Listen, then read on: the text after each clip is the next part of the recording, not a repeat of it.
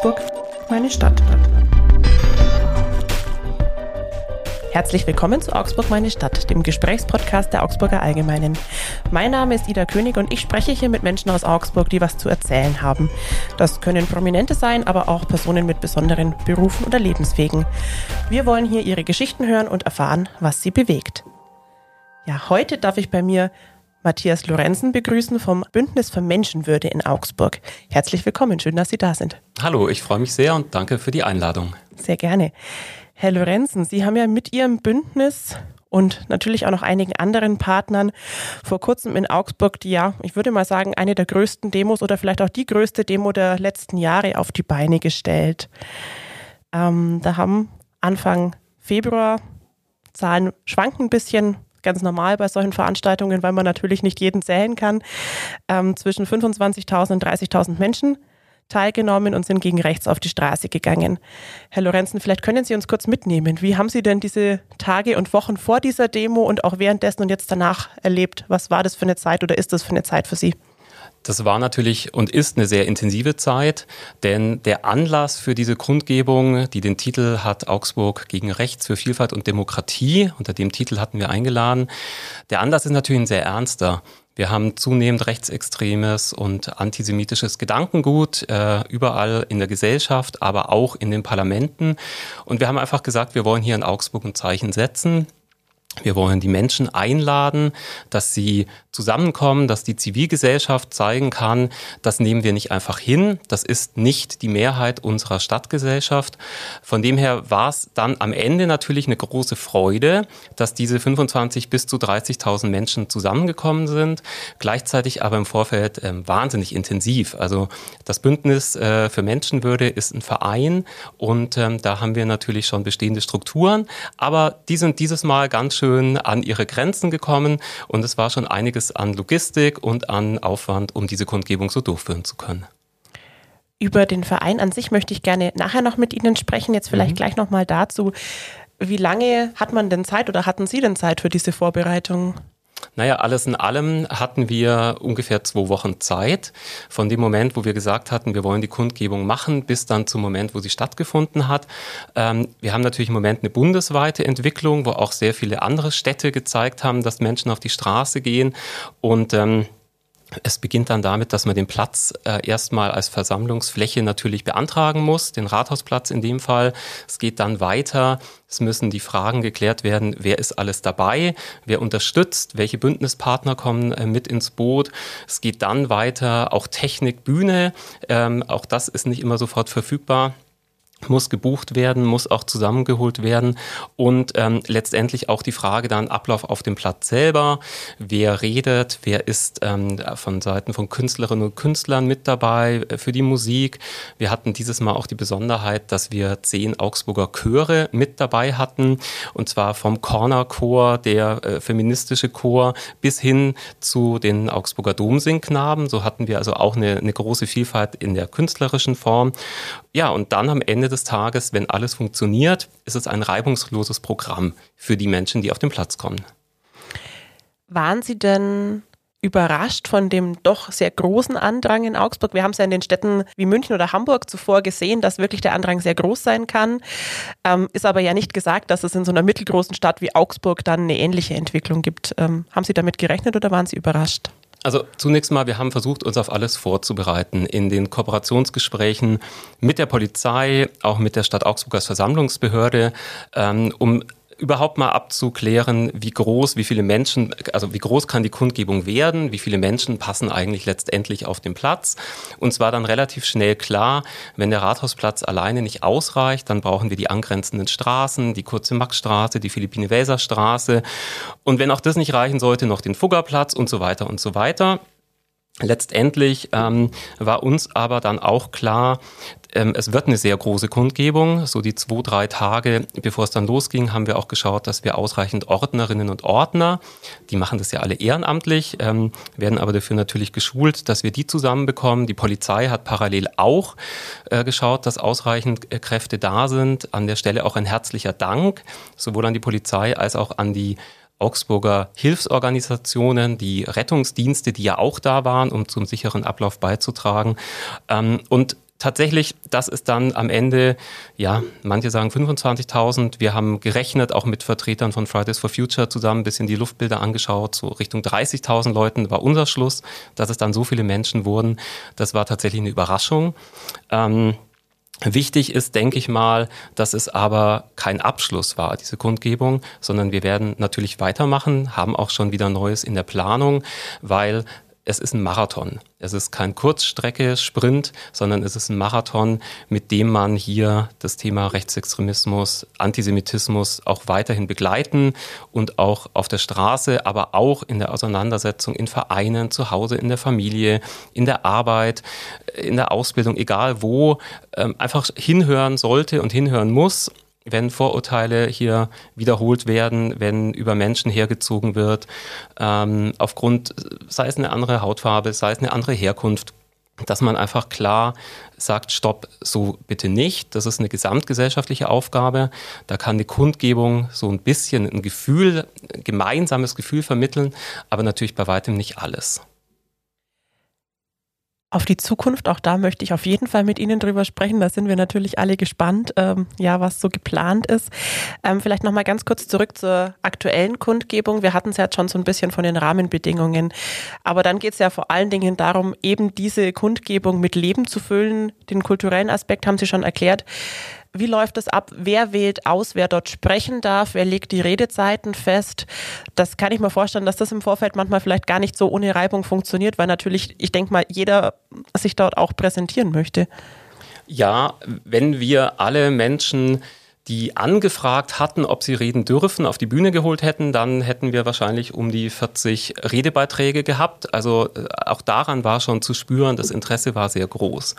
Nun haben ja andere Städte wie München ähm, als Beispiel dort entschieden, also die Veranstalter in München haben entschieden, sie lassen gar keine politischen Vertreterinnen und Vertreter auf die Bühne.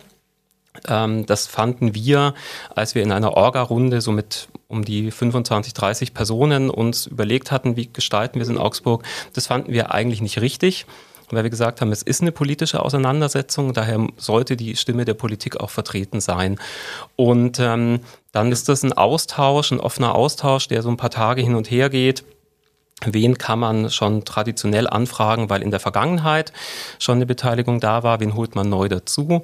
Und ähm, uns war es in dem Fall wichtig, äh, sowohl dem Vorstand des Bündnisses als auch allen, die mit beteiligt waren bei der Orga, dass wir gesagt haben, es soll eine breite zivilgesellschaftliche Stimme sein die dort vertreten ist. Es soll aber auch, sollen Menschen mit Fluchtgeschichte, der Flüchtlingsrat dabei sein. Es soll auch der Zusammenschluss der Migrantenorganisationen dabei sein, ähm, religiöse Vertreter. Ähm, und äh, so wird dann wie, ein, wie bei einem Puzzle wird dann Stück für Stück mehr daraus. Man fragt dann auch an, bekommt die ersten Rückmeldungen und Zusagen. Und ähm, dann kam auch der Vorschlag von Kollegen aus dem Vorstand auf, die, die zwei starken Augsburger ähm, Politikerinnen, die, ähm, die auf die Bühne zu holen, mit Eva Weber, der Oberbürgermeisterin, und ähm, Claudia Roth, der Kulturstaatsministerin. Ähm, danach ähm, eine Runde aller demokratischen Parteien zu machen, ähm, auch um auch das Spektrum abzudecken, die dann auf die Bühne gekommen sind und dort auch ähm, reden durften. Dann war natürlich dabei äh, für uns sehr wichtig die beiden Bischöfe, es war dabei der Regionalbischof Pieper und der Bischof Bertram Meyer, die beide mit Statements sehr klar ausgedrückt haben, wie sie auch als Kirche, der Bischof Meyer sogar stellvertretend dann auch für das Schulwerk mhm. ähm, gesagt hat, wie wichtig es ist, für die Demokratie sich einzusetzen. Ähm, die Gewerkschaften natürlich als starke Partner, der runde Tisch der Religionen insgesamt, auch mit Vertretern ähm, zum Beispiel einer Moscheegemeinde, was wir sehr wichtig finden. Ähm, genau. Ein Novum in diesem Fall war die Beteiligung der Personalvorständin von MAN mhm. Energy Solutions. Wir haben das als sehr wichtiges Zeichen gesehen, dass auch die Augsburger und schwäbische Wirtschaft erklärt, was bedeutet es denn, denn das war ja der Kern dieser Demo. Was bedeutet es denn eigentlich, wenn Menschen äh, ja, nach diesen rechtsextremen Überlegungen hier debattiert werden sollen, Remigration als in Anführungszeichen als Schlagwort. Was bedeutet das denn für ein Unternehmen? das hier eigentlich auf Weltoffenheit setzt, auf einen europäischen Binnenmarkt setzt, das auch äh, darauf setzt, dass es eine, eine klare Willkommenskultur gibt, dass Menschen aus anderen Ländern hierher kommen. Und da bin ich tatsächlich auch Frau Rieken stellvertretend für die MAN Energy Solutions auch dankbar, dass sie diesen Weg gegangen ist. Und das hat auch viele Leute auf dem Platz beeindruckt. Und darüber hinaus, denke ich mal, ähm, ist dieses Netzwerk, das da jetzt entstanden ist, über 60 Organisationen, die zu der Kundgebung mit aufgerufen haben, sehr groß. Und das wollen wir auch am Leben halten. Denn das zeigt die Breite unserer Stadtgesellschaft, die hinter so einer Kundgebung auch steht. Es gibt ja jetzt in Augsburg schon das äh, Bündnis für Menschenwürde. Vielleicht, Sie haben es eben schon erzählt, das ist ein Verein. Wie groß ist der in etwa und aus welchen Bereichen kommen da im Moment Menschen zusammen? Also es ist so, dass der, dass der Vorstand und auch die Beiräte des Bündnis für Menschenwürde breit aufgestellt sind. Da sind Vertreter drin vom Deutschen Gewerkschaftsbund, vom DGB, von der Alevitischen Gemeinde beispielsweise. Ähm, ich selber bin mit drin, ähm, bin ja auch Stadtrat hier in Augsburg.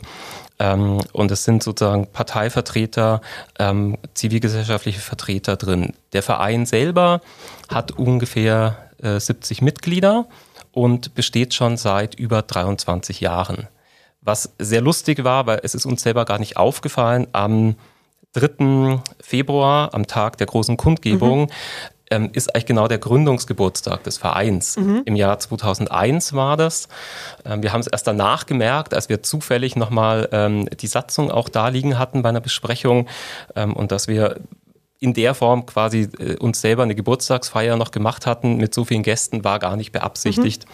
aber war äh, ein, ein Fun Fact an der Stelle tatsächlich. Also ein Verein, der in Augsburg ja eigentlich dann schon relativ lange besteht, 70 Mitglieder ist jetzt für den Verein relativ überschaubar, würde ich sagen. Ähm, wenn wir jetzt hier von äh, 60 Organisationen sprechen, ist dann auch was geplant, dass man es dann nochmal anders strukturiert oder auf mehr Schultern verteilt? Ähm, das, das auf alle Fälle, also aus der Kundgebung vom Februar ähm, lernen wir jetzt auch, ähm, um uns breiter aufzustellen. Es gibt ähm, ein, äh, eine wunderbare Ergänzung auch zu unserer Arbeit. Es haben sich ähm, Kreativschaffende zusammengetan unter dem Label Augsburg gegen Rechts. Da sind tolle Menschen mit dabei, die hier in der Stadt auch schon länger, äh, sei es in künstlerischer Form, sei es ähm, in der Kreativwirtschaft unterwegs sind, die, die uns wahnsinnig unterstützt haben bei der Kundgebung, ähm, die auch beispielsweise mit dem Musiker Benny Benson das Kulturprogramm mit äh, kuratiert haben, ähm, so dass sich hier auch schon einiges tut. Denn was wir hier in Augsburg schon haben, das sind ja sehr viele zivilgesellschaftliche Einrichtungen. Ich sage jetzt nur die Erinnerungswerkstatt beispielsweise beispielsweise der Integrationsbeirat, ähm, die Geschäftsstelle, die das Programm Demokratie leben äh, und die Förderprogramme macht. Es gibt hier in Augsburg ja schon wahnsinnig viele Institutionen, die auch daran arbeiten, dass Erinnerungskultur und auch Kampf gegen Rechtsextremismus immer wieder Thema ist. Auch die VVN, Vereinigten des Naziregimes, sind da sehr, sehr wichtig. Ähm, wir versuchen als Bündnis für Menschenwürde so ein bisschen auch eine Dachmarke zu sein ähm, um im Prinzip das Spektrum auch nicht nur abzudecken, sondern auch eine Dachmarke zu sein, unter der man sich gerne versammeln kann. Das haben wir gemerkt bei der Kundgebung. Ähm, es war ja in Augsburg nicht so oft der Fall, dass auf derselben Bühne beispielsweise der katholische Bischof steht und kurz danach ein Vertreter des Christopher Street Day. Nur ein Beispiel. Mhm oder auch die Oberbürgermeisterin der CSU oder der CSU-Abgeordnete Volker Ulrich und gleichzeitig Menschen, ähm, die im Flüchtlingsrat ja politisch eine ganz andere Richtung vertreten. Ähm, und das zusammenzubringen und auch auszuhalten, diesen Widerspruch auszuhalten und nicht zu sagen, ich höre nicht zu, ich glaube, das ist für unsere Demokratie sehr wichtig. Denn im Kern vereint uns eines, dass wir sagen, rechtsextreme Bestrebungen und widerwärtigen Hass und Hetze, den wir alltäglich im Netz, aber auch auf der Straße erleben müssen, dagegen stellen wir uns. Und ich glaube, nur wenn die Zivilgesellschaft und die Parteien, die Religionsgemeinschaften so breit zusammenhalten, kann daraus auch ähm, langfristig und effektiv was werden, was unserer Demokratie nutzt und was der Vielfalt unserer Friedensstadt Augsburg nutzt. Sie haben es vorher schon selber gesagt, das ist natürlich jetzt, eigentlich kann, ist es ein Auftakt und es ist ein Thema, das man wirklich langfristig verfolgen muss. Welche konkreten Aktionen haben Sie denn jetzt so für die nächste Zeit im Kopf oder vielleicht auch schon in Planung? Also zunächst mal, äh, wir haben als Bündnis äh, für Menschenwürde immer davon gelebt, dass wir deutlich mehr machen als nur Demonstrationen. Als Beispiel sei genannt, ähm, dass wir mit Schulklassen Filmwochen gegen Rassismus veranstaltet haben, das auch wieder tun werden, dass wir eingeladen haben zu Informationsveranstaltungen, zu Vorträgen, dass wir auch ähm, immer wieder versucht haben, mit ähm, breiten Aktionen hier in der Zivilgesellschaft zu wirken. Und von dem her ist der Bereich Demonstrationen, Kundgebung ein wichtiger ähm, wo wir auch beispielsweise zusammen mit den ukrainischen Vereinen äh, auch schon eine Kundgebung organisiert hatten, als es den russischen Angriffskrieg auf die Ukraine gab. Auch jetzt am 24. Februar werden wir wieder gemeinsam zur Erinnerung dieses Jahrestages des Angriffskriegs, der ja leider immer noch läuft, werden wir auch wieder mit aufrufen. Also auch da sind wir breit aufgestellt. Äh, Im Moment können wir uns vorstellen, dass eine nächste Aktion ein bisschen anderes Format hat, nicht ein Programm mit aneinanderfolgenden Reden, sondern eher in einer Art Lichtermeer, ähm, ein Lichtermeer für Demokratie und Vielfalt. Ähm, das ist jetzt eine Idee, an der wir gerade arbeiten und die wir auch umsetzen wollen. Und ansonsten wollen wir auch regelmäßig diese vorhin genannten 60 äh, Bündnispartnerinnen und Bündnispartner auch zusammenholen, um uns da zu vernetzen und auch deren Input zu holen, wo sie, wo sie ihre Arbeit sehen und wo sie uns auch als Bündnis dann unterstützen können. Okay, dann haben wir jetzt quasi schon mal einen Einblick bekommen, wie das Bündnis für Menschenwürde in etwa arbeitet und auch ja, über die Dimensionen. Vielleicht können Sie uns noch ein bisschen erklären, wie es denn überhaupt dazu kam, dass es dieses Bündnis in Augsburg gibt.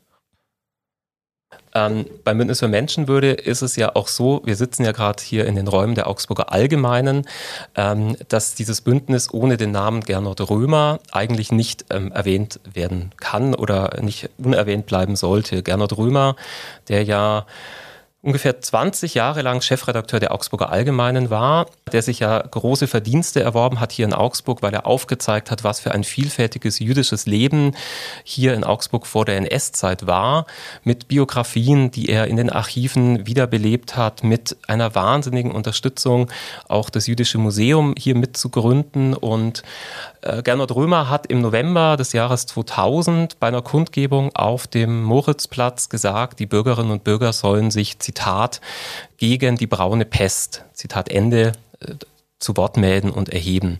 Und daraus wurde dann in der Folge im Jahr 2001 auch ähm, ja, ein Zusammenschluss an Menschen, die das Bündnis für Menschenwürde gegründet haben der SPD-Abgeordnete Heinz Paula war damals ganz stark mit dabei, auch Wolfgang Peitsch vom DGB und andere, die damals als Gründungsmitglieder fungiert haben. Und ähm, tatsächlich finde ich es sehr bemerkenswert, wie Gernot Römer dann auch in der Folge wirklich gesagt hat, wir müssen hinschauen, wir müssen die Erinnerungskultur ähm, wieder beziehungsweise sie war ja in den 70er Jahren, als er angefangen hat, fast gar nicht vorhanden hier in der Region ähm, und da ein ganz starker Vertreter war derer, die gesagt haben, ähm, das Erinnern hält auch die ermordeten Menschen lebendig. Und da sind wir ihm sehr dankbar. Er ist ja leider im Jahr 2022 verstorben, aber war bis zum Ende auch ein, ein wirklich guter Begleiter dieser im wahrsten Sinne des Wortes antifaschistischen Arbeit, um diesen Begriff jetzt an der Stelle auch wirklich positiv zu erwähnen. Ist das manchmal auch erschreckend, gerade wenn es eigentlich diese Arbeit in der Stadt schon relativ lange gibt? Zum einen, dass erst jetzt auch das, ja, vielleicht auch die Notwendigkeit in weiten Teilen der Zivilgesellschaft erkannt wird, dass man eben auch mal selber auf die Straße gehen könnte? Oder macht Ihnen das eher Mut, dass eben jetzt die Aufmerksamkeit so groß ist?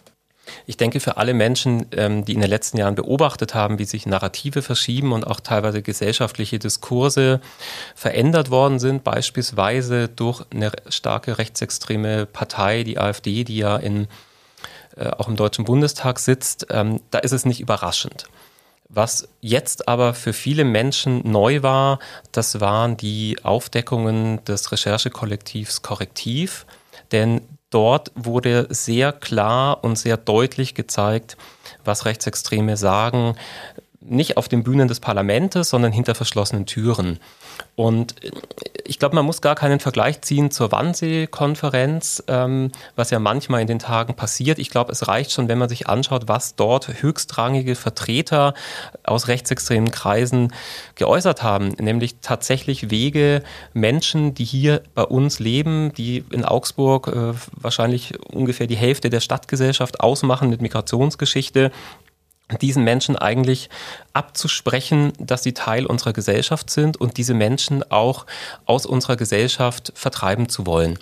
Ähm, und dieses Erschrecken, das jetzt passiert ist, dass man sagt, Moment mal, also das nehme ich nicht hin, das geht so nicht, das zieht sich jetzt durch alle Schichten. Ich habe neulich eine Instagram-Story gesehen des Josephinums, hier unserer größten, ähm, mit unserer größten Geburtsklinik, die einfach mal gezeigt hat, wer alles weg ist. Immer so ein Fingerschnipsen war da dabei und dann war zu sehen, der Pfleger ist weg, der Arzt, die Ärztin sind weg, das Reinigungspersonal ist weg, ähm, die Laborassistentin ist weg und am Ende äh, ist man dann mit seiner Geburt ziemlich alleine. Und genauso zieht sich das ja auch durch viele andere Unternehmen, wo äh, wirklich klar wird, diese Pläne, die sind nicht nur menschenverachtend, die sind nicht nur abgrundtief hässlich, sondern diese Pläne sind auch für unser Zusammenleben und auch für die wirtschaftliche Stabilität unserer Gesellschaft ein großes Problem. Das hat jetzt viele Menschen bewegt, auf die Straße zu gehen.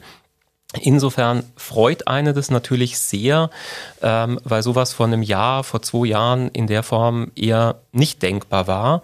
Gleichzeitig aber ist es natürlich wichtig, dran zu bleiben. Denn ein einmaliger Aufschrei alleine reicht nicht. Es geht auch darum, ich habe vorher schon gesagt, man kann selber aktiv werden, überall in seinem persönlichen Umfeld. Es geht natürlich auch darum, vielleicht bei bei einer nächsten Wahl zu sagen, ich bin nicht mit allem einverstanden, was äh, eine Regierung oder eine Opposition macht, aber dass man sich überlegt, dass vielleicht eine Alternative es eben nicht ist, eine sogenannte Alternativpartei zu wählen, ähm, weil die sich nicht nur ein bisschen aufregen würden über die aktuellen politischen Verhältnisse, sondern weil die tatsächlich unsere Demokratie in ihrer Grundform und in ihrer freiheitlichen Grundordnung erschüttern wollen. Und das bedeutet dann natürlich in der Folge eine Einschränkung sicherlich auch der Presse- und Medienfreiheit. Es bedeutet sicherlich in der Folge eine Einschränkung von Grundrechten. Wir haben es ja in Ländern wie beispielsweise Ungarn auch erst kürzlich erlebt, wie so eine Entwicklung laufen kann, Ungarn, Polen als Beispiele, aber wir erleben es ja auch gerade ähm, in den USA, wohin sowas führen kann. Und ich denke schon, dass es auch da wichtig ist, dran zu bleiben. Und da wird unser Bündnis sicherlich versuchen, in Augsburg seinen kleinen Beitrag äh, zu leisten an der Aufklärung, welchen Schatz und welchen Wert wir eigentlich haben mit unserer freiheitlich-demokratischen Grundordnung, wo wir Grundrechte für Minderheiten sichern, wo wir auch schauen, dass die Menschen sich hier so entfalten können und so leben können, wie sie wollen. Bevor wir in unseren zweiten Teil wechseln, da im Anschluss noch zwei Fragen. Zum einen, wenn jetzt jemand unseren Podcast hört und sagt, hm, da identifiziere ich mich damit, ich habe vielleicht ein bisschen Zeit übrig, wie kann man denn Teil des Bündnisses werden? Kann man sich da einfach anmelden oder anrufen? Also natürlich kann man im Vorfeld von Kundgebungen ähm, oder auch anderen Veranstaltungen bei uns mitwirken. Ähm, beispielsweise sich über die Social-Media-Kanäle informieren, über unsere Homepage, die in Kürze auch wieder neu an den Start gehen wird, ähm, Kontakt aufnehmen. Es empfiehlt sich darüber hinaus auch sicherlich mal zu einen oder anderen Veranstaltung zu gehen ähm, und da reinzuschnuppern. Und ja, natürlich gibt es auch die Möglichkeit, Mitglied zu werden. Das auf alle Fälle. Da freuen wir uns auch immer sehr über neue Mitglieder und ähm, dann auch mit zu debattieren und auch mitzureden, welche Form von Aktionen, von Kundgebungen, von Veranstaltungen, von Filmwochen gehen denn. Und ansonsten freuen wir uns natürlich über die wichtige Arbeit. Ein Beispiel, das ich heute noch nicht erwähnt habe, das sind die Projekte der Schulen gegen Rassismus, Schule mit Courage wo wir eine Vertreterin bei uns im Bündnisvorstand auch haben, die die Koordination übernimmt. Also auch da geschieht ja beispielsweise an Schulen schon sehr viel und wir versuchen das dann auch mal ein bisschen zusammenzuführen. Also ja, sehr gerne bei uns melden und dann finden wir, glaube ich, auch immer die richtige Möglichkeit für das richtige Engagement, weil jede und jeder von uns hat ja unterschiedlich Zeit oder hat unterschiedliche Vorstellungen davon, wie man sich einbringen kann und möchte. Und dann vielleicht noch eine Anschlussfrage. Sie hatten das vorhin schon angesprochen. Es passiert ja auch im privaten Umfeld immer mal wieder, dass man eben Diskussionen führt, in denen man vielleicht manchmal auch gar nicht mehr so richtig weiß, wie reagiere ich denn darauf oder was kann ich bestimmten Argumenten entgegensetzen.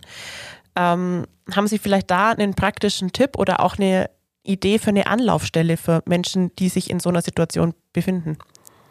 Also ich denke, wichtig ist es, dass man immer nur so weit argumentiert ähm, oder in die Debatten reingeht, wie man das auch selber aushalten kann. Ähm, ich denke, es ist auch wirklich wichtig, da so ein bisschen auf das eigene Seelenheil auch zu achten. Und natürlich kennt jeder von uns ähm, die Geschichten oder hat sie selber erlebt, sei es jetzt Weihnachten im Familienkreis ähm, oder auch bei anderen Familienfeiern, wo dann jemand ähm, auch bewusst die, die Debatte führt und man dann auch selber überlegt, grätscht man da jetzt rein auf die Gefahr hin, dass es unangenehm wird. Ähm, ich denke mal, wichtig ist, dass das nicht mit ein, zwei Gesprächen passiert ist oder ein, zwei Argumenten. Es gibt inzwischen tolle Gesprächsleitfäden tatsächlich von Stiftungen wie zum Beispiel der Amadeo Antonio Stiftung und anderen, wo ich auch empfehlen kann, sich das mal anzuschauen, äh, weil Konfrontation führt meistens genau zum Gegenteil. Also aggressiv dann reinzugehen und zu sagen, ist so nicht, ähm, ist der Debatte oft nicht sinnvoll, sondern man muss schauen, was sind es eigentlich für Ängste, für Sorgen, die dahinter stehen ähm, und dann über diesen Weg auch ranzugehen. Von dem her gibt es nicht die pauschale eine Antwort in solchen Diskussionen, aber es gibt auch, wenn man das googelt, es gibt tatsächlich äh, Kurse, Strategien gegen Rechtsextremismus. Ähm, die Frage stellt man sich ja nicht nur im Privatleben, auch Lehrkräfte stellen sich zum Beispiel die Frage, wie sollen sie in Schulklassen damit umgehen, Betriebsräte stellen sich die Frage in Unternehmen. Da gibt es also auch von Stiftungen und von anderen Organisationen gute Angebote für eine Auseinandersetzung, die einem Handwerkszeug äh, geben, wie man sich auch wirklich dann gut in eine solche Debatte werfen kann dann hoffe ich, dass dem einen oder anderen von euch diese Tipps vielleicht auch ein bisschen weiterhelfen. Und Herr Lorenzen, Sie möchte ich jetzt gerne mitnehmen in unseren zweiten Teil. Wer unseren Podcast kennt, und ich hoffe, das sind mittlerweile einige, der kennt das, ich stelle Ihnen ein paar schnelle Fragen und ich hoffe, dass ich von Ihnen immer eine Antwort bekomme. Mal gucken. Wenn Sie in Augsburg unterwegs sind, mit dem Fahrrad oder mit der Straßenbahn? Mit dem Fahrrad meistens. Ich habe ein 49-Euro-Ticket, aber das ist in Augsburg eigentlich ähm, gar nicht so oft genutzt mit dem Fahrrad.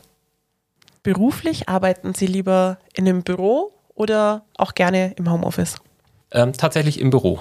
Jetzt haben Sie, auf Ihren Beruf kommen wir nachher noch, aber einen Beruf äh, mit viel Kommunikation. Greifen Sie lieber zum Telefonhörer oder schicken Sie eine Mail oder eine, eine Chatnachricht? Also wenn ich die Anrufliste meines Telefons anschaue, dann ist die Frage leicht beantwortet. Ich greife sehr gern zum Telefon, denn da lässt sich vieles direkter besprechen. Leider sind es trotzdem noch ausreichend Mails, die raus und reingehen. Aber wenn Sie die Wahl haben, dann Telefon. Wenn ich die Wahl habe, dann ganz klar das Telefon. Sie wurden ja in den Stadtrat gewählt. Da muss man logischerweise Wahlkampf machen vorher.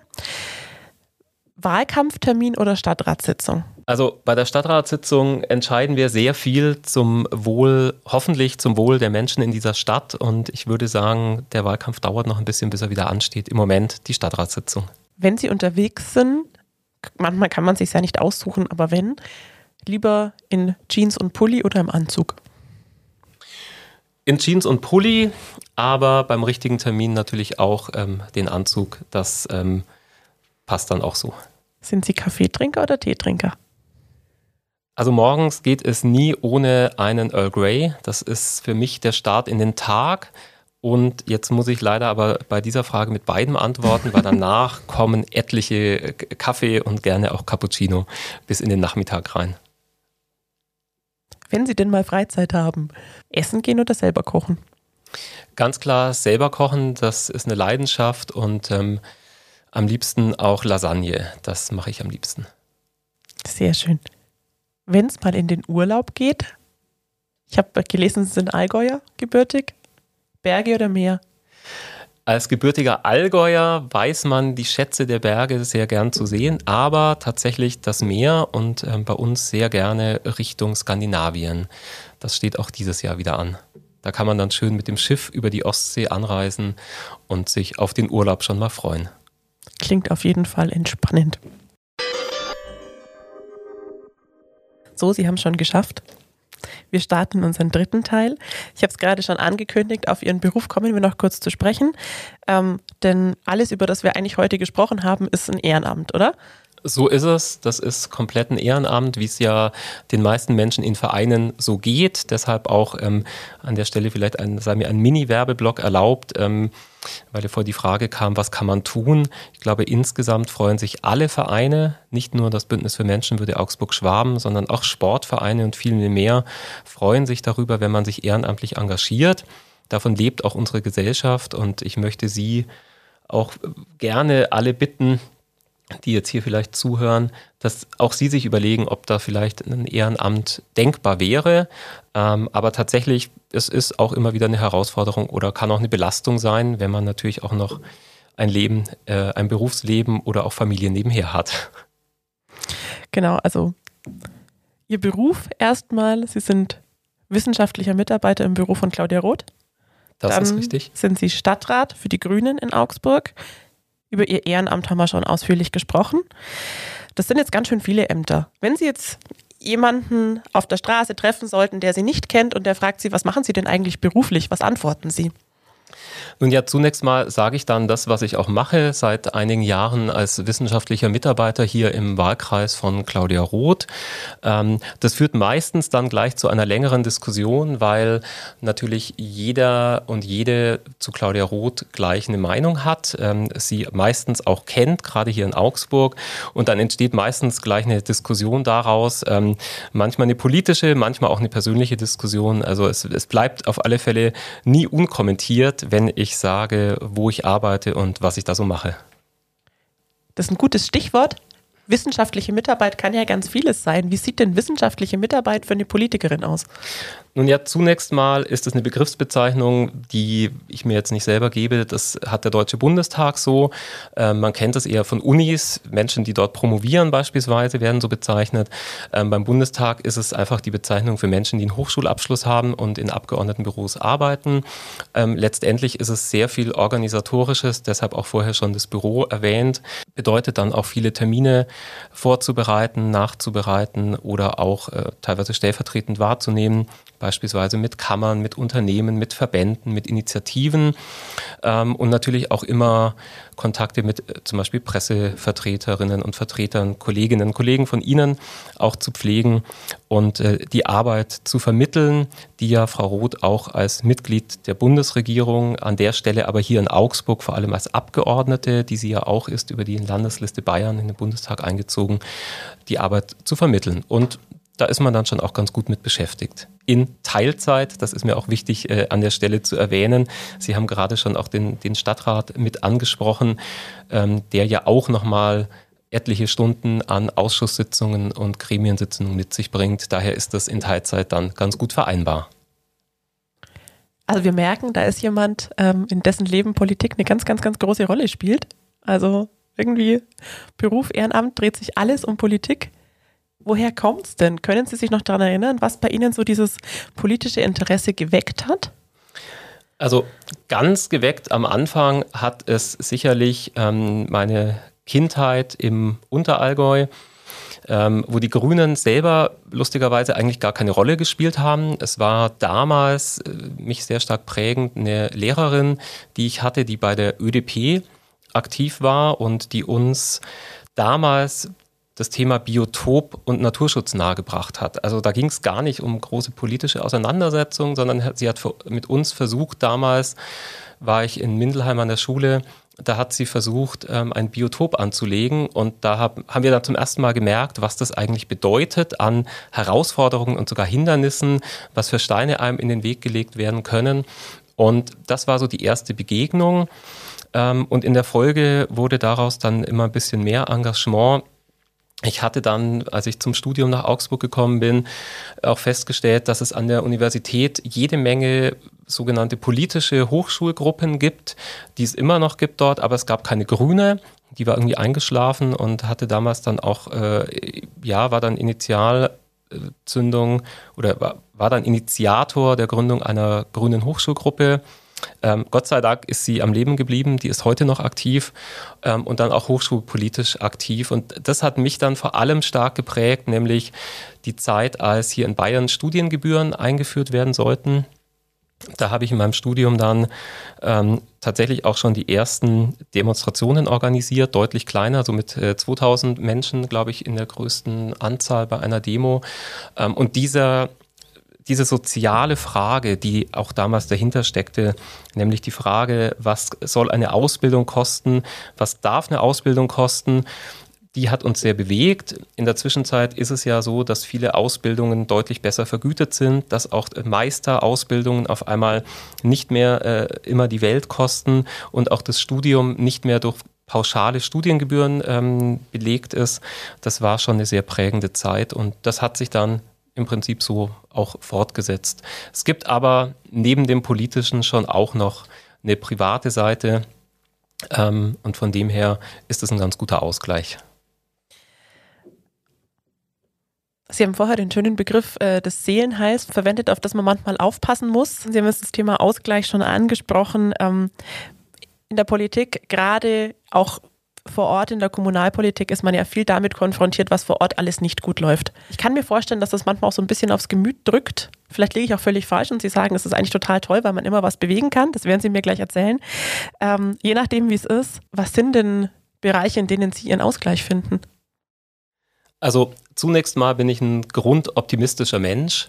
Ähm, nicht nur ähm, aufgrund der politischen Arbeit, sondern weil man gerade hier im kommunalpolitischen auch die Veränderung ähm, oft schneller und deutlicher spüren kann wenn irgendwo ein neuer Spielplatz eingeweiht wird, wenn es dann gelingt, dass sich im Bereich ÖPNV, für den ich auch mit zuständig bin, auch mal wieder was verbessert und es nicht nur schlechte Meldungen gibt, wenn es auch äh, beispielsweise hier in Augsburg mehr Fahrradwege gibt, die man dann auch ja tatsächlich äh, täglich sehen bzw. befahren kann, dann sind es Veränderungen, die sind schon gut. Natürlich gelingt nicht alles und natürlich ist in der Regel die finanzielle Dimension mit das Hauptproblem oder die Hauptherausforderung. Es ist nicht natürlich nicht alles finanzierbar, ähm, aber da gehe ich immer sehr positiv ran und bin da auch sehr dankbar, dass wir eine Regierungskonstellation hier in Augsburg haben aus CSU und Grünen, die sich da sehr oft sehr gut ergänzt,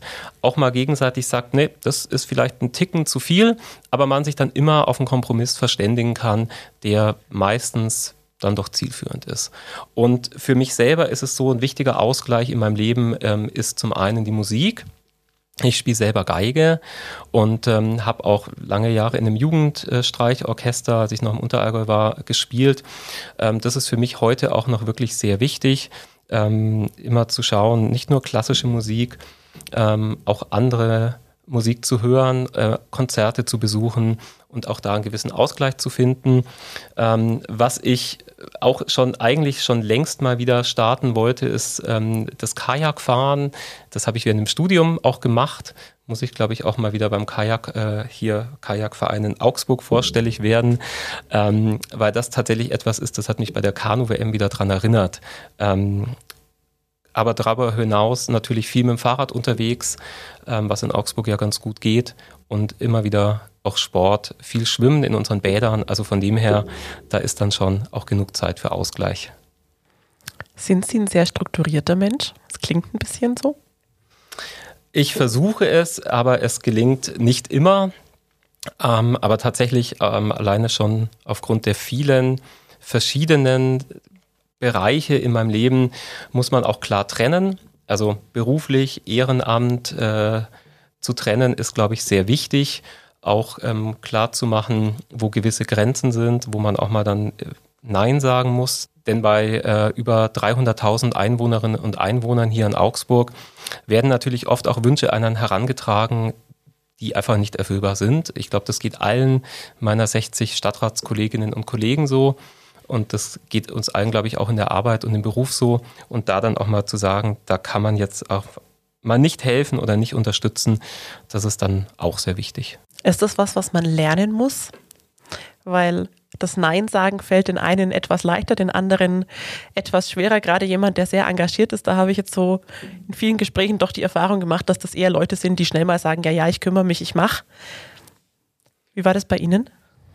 Naja, ich glaube, wichtiger als ein konsequentes Nein ist zunächst mal ein konsequentes Delegieren also Aufgaben auch an andere Menschen übergeben, auch andere einzubinden, dass ähm, das Vertrauen auch dann darauf zu haben, dass man das dann übergibt und das dann auch gut funktioniert. Das ist, glaube ich, wichtig und am Ende des Tages äh, tatsächlich aber auch Nein zu sagen, ist deshalb wichtig, ähm, um auch Enttäuschungen zu vermeiden. Also besser dann ein klares Nein als ein vielleicht dann doch eventuell, was sich länger hinziehen könnte.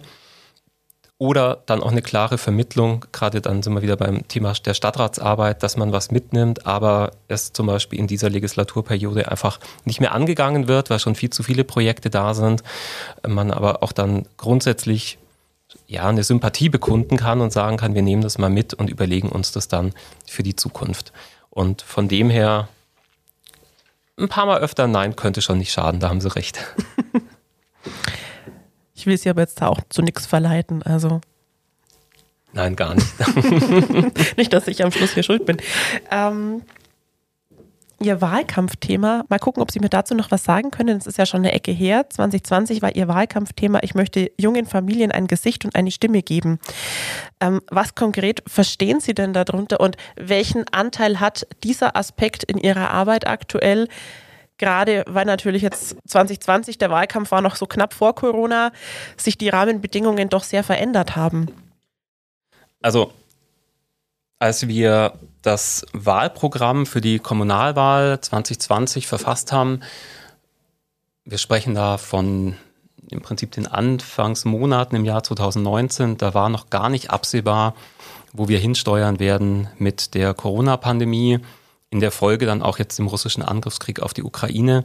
Und in gewissem Sinne waren das dann erstmal Jahre geprägt von einem Art Ausnahmezustand für uns alle, gesellschaftlich mit vielen Einschränkungen, die eigentlich genau das Gegenteil sind äh, von Freiheit und von mehr Gesicht für Familien, habe am eigenen Leib dann auch erfahren, was es bedeutet, wenn Spielplätze gesperrt werden, wenn Schule und Kindergärten auf einmal nicht besucht werden können. Und äh, von dem her tat mir das auch immer wahnsinnig leid. Ähm, gleichzeitig aber natürlich auch das absolute Verständnis für die aus damaliger Sicht Notwendigkeit vieler Maßnahmen.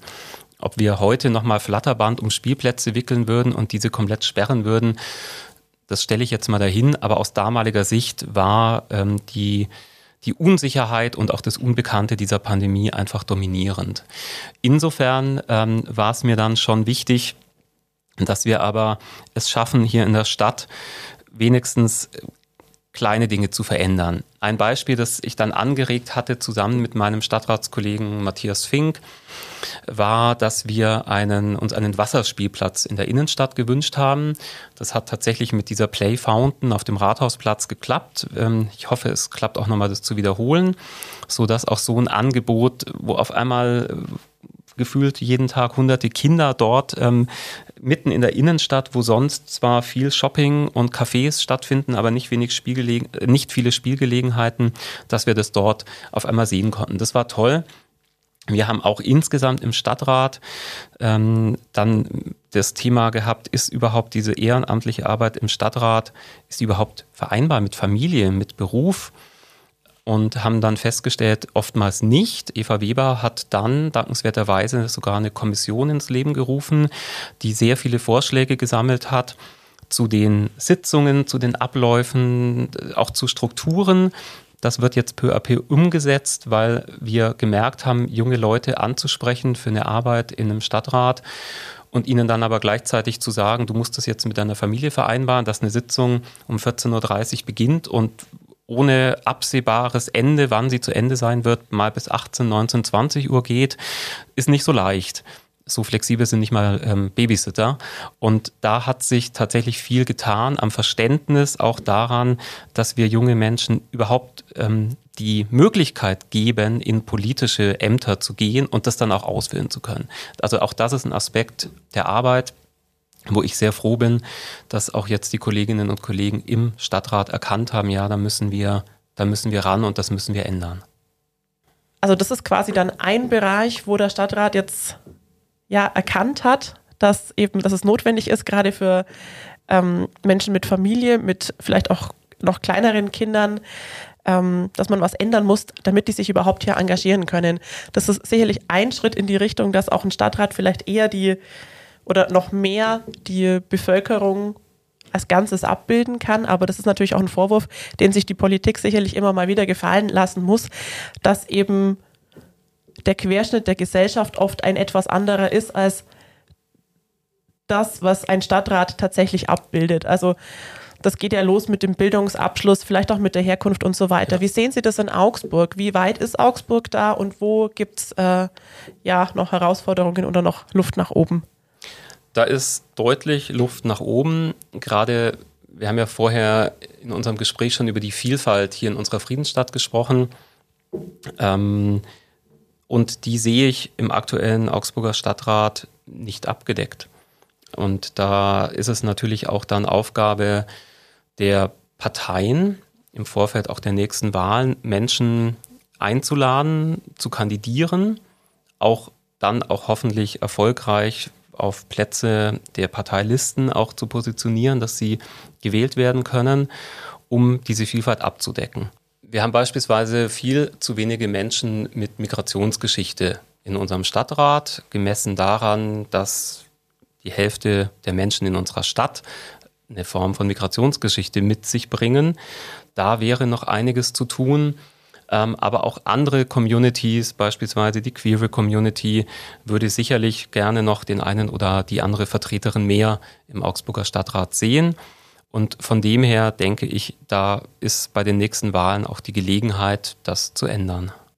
Zum Thema Querschnitt Stadtbevölkerung und Zahl ist mir dann noch was aufgefallen. Wir hatten kürzlich die Berichterstattung darüber, dass in Augsburg mittlerweile mehr als die Hälfte der Menschen keiner Glaubensgemeinschaft mehr angehört.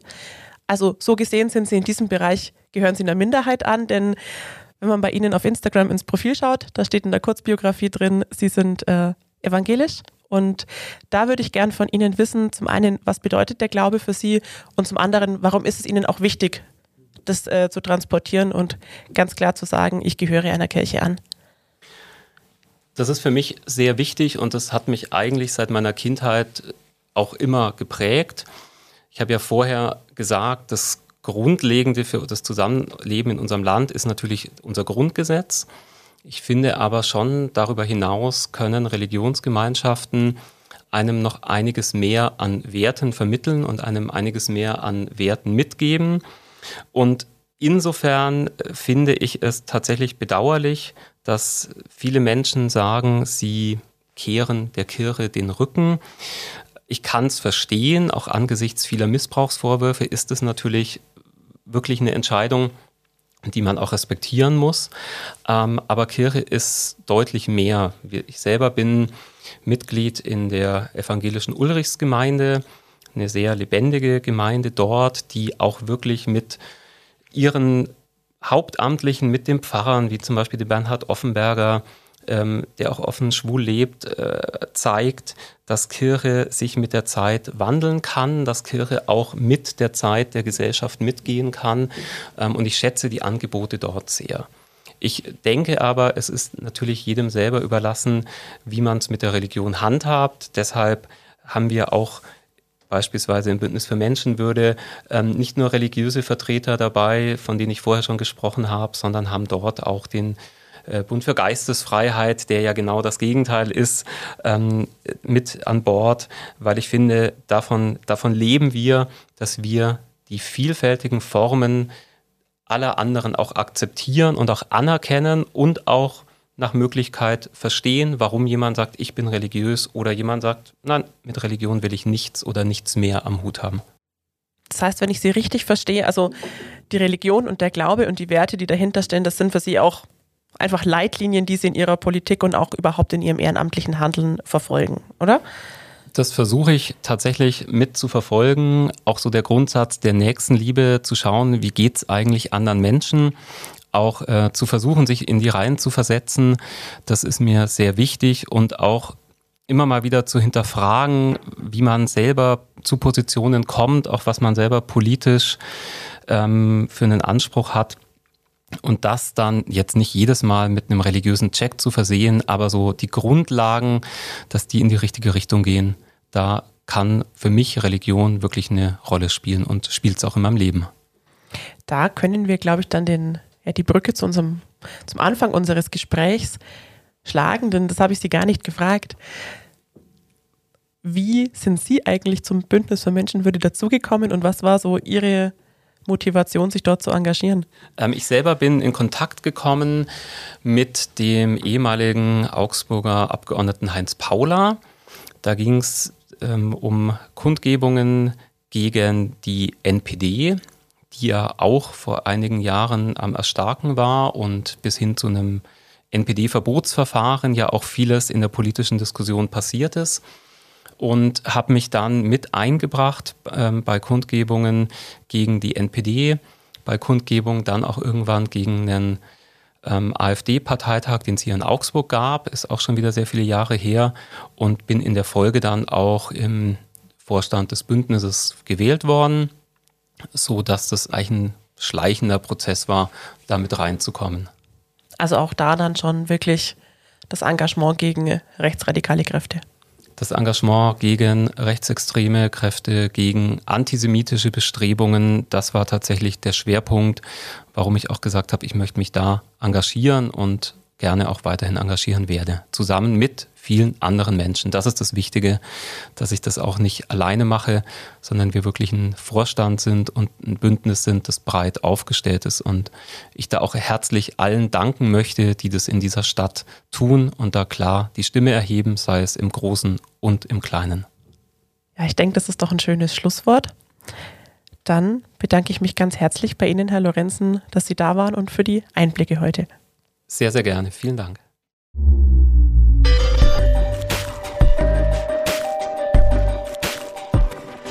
Ja, das war Augsburg meine Stadt. Wenn euch die Folge gefallen hat, dann teilt sie gern mit euren Freundinnen und Freunden und abonniert unseren Podcast bei Spotify, Apple Podcast oder auf der Plattform eurer Wahl. Wenn ihr Fragen habt, Anregungen, Themenvorschläge, dann schreibt uns gerne eine Mail an podcast.augsburger-allgemeine.de. Herzlichen Dank fürs Zuhören.